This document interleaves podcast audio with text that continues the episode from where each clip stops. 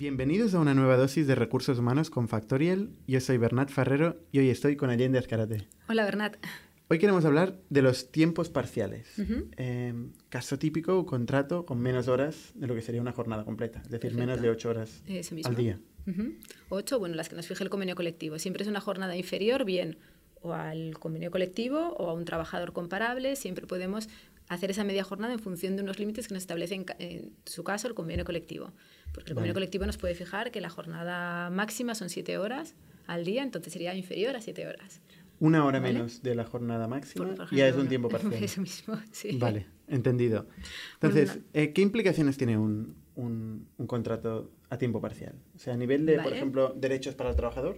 Vale, o sea, en principio, si nos vamos a los derechos, tanto derechos y obligaciones del trabajador, son exactamente las mismas que tiene un contrato a tiempo completo, o sea, tanto a nivel de prevención de riesgos laborales, a nivel de sanciones, de régimen disciplinario y lo más importante, a raíz también de vacaciones, licencias o una formación del trabajador. Tiene el mismo derecho que un trabajador a tiempo completo.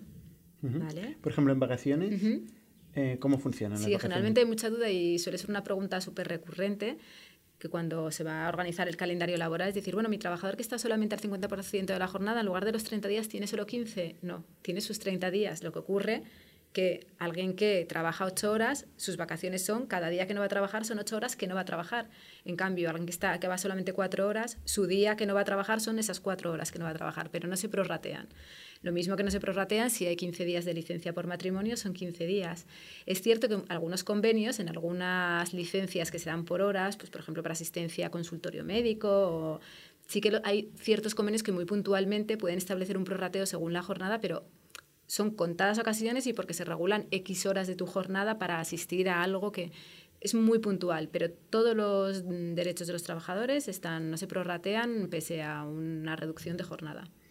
El control horario, que es obligatorio para todas las empresas y para todos los trabajadores, entiendo que también lo es para los contratos parciales. Correcto, ya era antes de, antes, de, la, antes de la nueva ley y luego tiene una peculiaridad. El control horario, aparte de realizarlo como el resto de los trabajadores, lo que es importante es que el empresario al final del mes, junto con su recibo de salario, cuando le vaya a pagar la nómina o o, bueno, o separado de la nómina, lo ideal es siempre en su nómina reflejar qué estamos pagando en esa nómina y comunicar las horas que ha realizado en el mes. ¿Por qué se establece esto? Porque existe la posibilidad de horas complementarias, que lo haremos luego. Entonces hay que identificar bien esas horas que ha realizado el trabajador en la nómina. ¿Vale? Vamos entonces, ¿qué son las horas complementarias? Vale. Eh, un trabajador a tiempo parcial no puede realizar horas extraordinarias. Toda prolongación de jornada de un tiempo parcial eh, está prohibida como hora extraordinaria, salvo que sean horas de fuerza mayor para reparar siniestros, porque ha ocurrido unas inundaciones y tenemos que salvar unas mercancías, unos equipos o algo muy, muy, muy, muy, muy trágico. No es el día a día. No, no es el día a día. Entonces, ¿qué sí pueden realizar los tiempos parciales? Eh, eso es mediante acuerdo, tiene que estar el trabajador de acuerdo para realizar estas horas complementarias y se debe realizar un pacto de horas complementarias. Este, este, estas horas complementarias quiere decir que el trabajador alarga su jornada en horas ordinarias, que no extraordinarias, eh, pues lo que se, se, regula en ese pacto, siempre con unas limitaciones. Nunca se puede eh, superar el 30% de las horas que tenemos reguladas en nuestro contrato a tiempo parcial. ¿Vale? Bueno, el 30%, pero el convenio lo puede ampliar hasta el 60%. Hay que mirar qué límites nos pone nuestro convenio colectivo, que siempre tiene que decir algo de convenio a todo lo que siempre hablamos, pero bueno, es importante revisar el convenio para ver qué límites tenemos en, el, en este pacto de horas complementarias que tenemos que establecer. Em, ¿Qué ocurre? Que si hacemos un pacto de horas complementarias, quizás no sabemos cuántas van a tener que hacer en una semana, otras, un poco la incertidumbre. Entonces, este pacto se regula precisamente con esa flexibilidad y el empresario tiene que comunicar al trabajador tres días antes, decirle, oye, que vamos, mañana tenemos una prolongación, vamos a hacer uso del pacto de horas complementarias que tenías establecido y que vas a hacer tres más a la semana, pues va a ser el viernes, eh, porque tenemos X trabajo que acometer o no.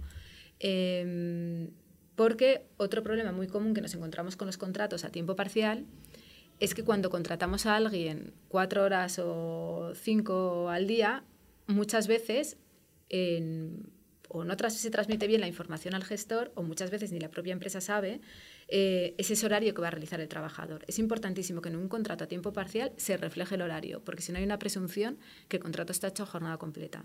Entonces tenemos que reflejar un horario teniendo la precaución de siempre en un clausulado adicional, eh, pues reflejar qué flexibilidad vamos a dar para este, para este cambio de jornada. Por ejemplo, pues decidimos que mm, eh, va a ser tres turnos, su horario va a ser de 9 a 12 tal, y de turnos rotativos, o se comunicará con un, cualquier cambio, se comunicará con una antelación suficiente, pero siempre tenemos que reflejar un horario. ¿Dónde se refleja el horario y el pacto de horas complementarias? ¿Dónde se recoge? Uno, o sea, el horario obligatorio en el contrato de trabajo, en el momento de la firma. Si no ese contrato, lo que decimos, se presume jornada completa. Y el pacto de horas complementarias se puede hacer o en el momento inicial, junto con el contrato de trabajo, en el momento de la contratación, o en cualquier otro momento posterior a la contratación. ¿Vale? Eh, lo que sí, que este pacto de horas complementarias siempre se debe registrar en el INEM. O sea, igual que comunicamos un contrato al Servicio Público de Empleo cuando hacemos un contrato, tenemos 10 días para comunicarlo. Un pacto de horas complementarias, igual tenemos que comunicarlo al Servicio Público de Empleo, con todos los requisitos que tenemos. Eh, un pacto de horas complementarias inicialmente pactado, el trabajador puede en cualquier momento decir, bueno, pues oye, que yo no quiero tener este pacto ni esta disponibilidad. Es una disponibilidad que tiene el trabajador a tiempo parcial para que tú le cojas unas horas y otras no. Entonces, una vez transcurrido un año desde que lo firmamos, por ejemplo, que tenemos uno en vigor y queremos abandonarlo, el trabajador con un preaviso de 15 días puede decir, yo me bajo del carro de las horas complementarias, pero eso sí, tiene que ser motivado y puede ser por razones familiares, eh, una causa muy, bueno, por tema de formación, porque sea incompatible con sus estudios y sus clases, y un punto que es el que quizás mm, se puede repetir más también, es porque encuentra otro trabajo a tiempo parcial y es incompatible coordinarlo. Entonces, estos son los tres motivos por que un trabajador nos puede decir, eh, me niego a seguir respetando este pacto de horas complementarias que hemos establecido. ¿Qué pasa cuando se superan estas horas complementarias o se incurren en horas extras? No se pueden superar. o sea, sería una infracción porque no se puede superar estas horas, porque no existen horas extraordinarias. lo que tenemos que ir viendo es que si un trabajador mm, se va acercando al límite de una jornada completa, quizás nos tenemos que plantear que necesitamos un puesto con una jornada superior.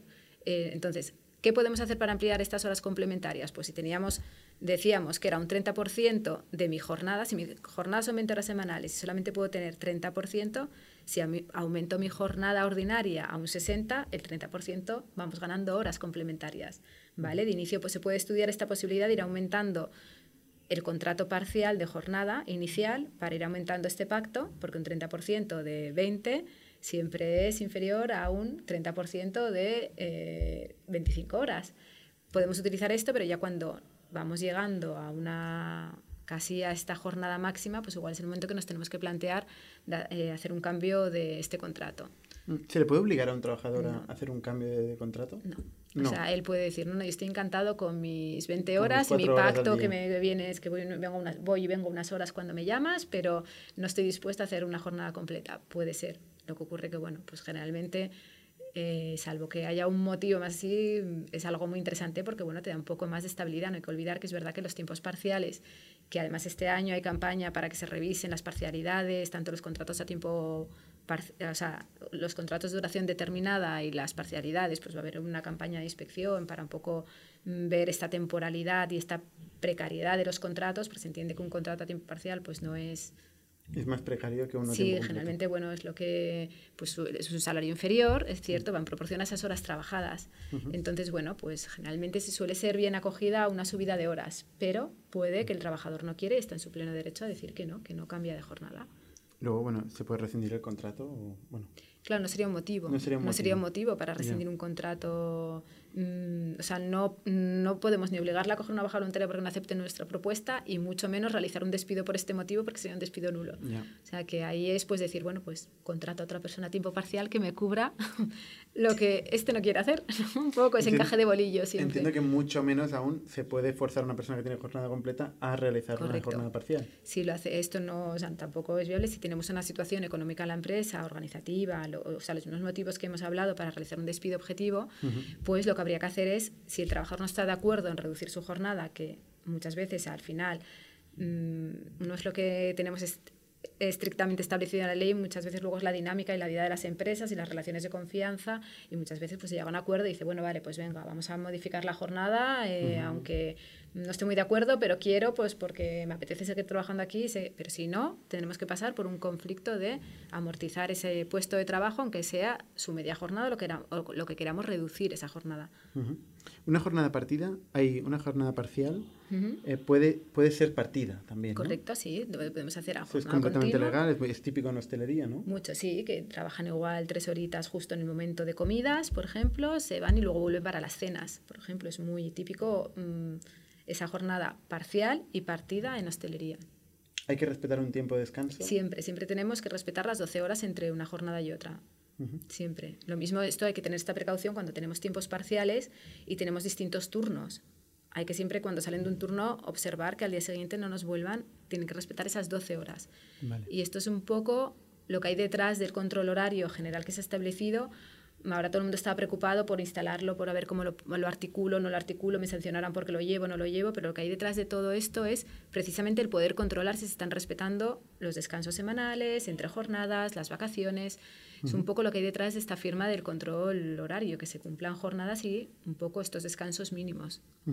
Has hablado que un, un, trabajador en tiempo parcial tiene el mismo derecho en cuanto a formación eh, y en cuanto a pluses, por ejemplo, pluses transporte o manutención. Correcto, ahí viene, ahí viene muchos problemas también cuando alguien impacta un salario a tiempo parcial y de repente llegamos, quien le vamos a hacer la nómina, le decimos, oye, que le, le corresponde un poquito más como un poco más, si tengo a este que está es peón también en la empresa y le pago eh, mil euros, pues este 500, ¿no? A la mitad, pues no, porque hay ciertos pluses que no se prorratean. ¿Por qué? Porque eh, el que te trabaja ocho horas le cuesta lo mismo ir a trabajar que el, que te trabaja cuatro, el transporte.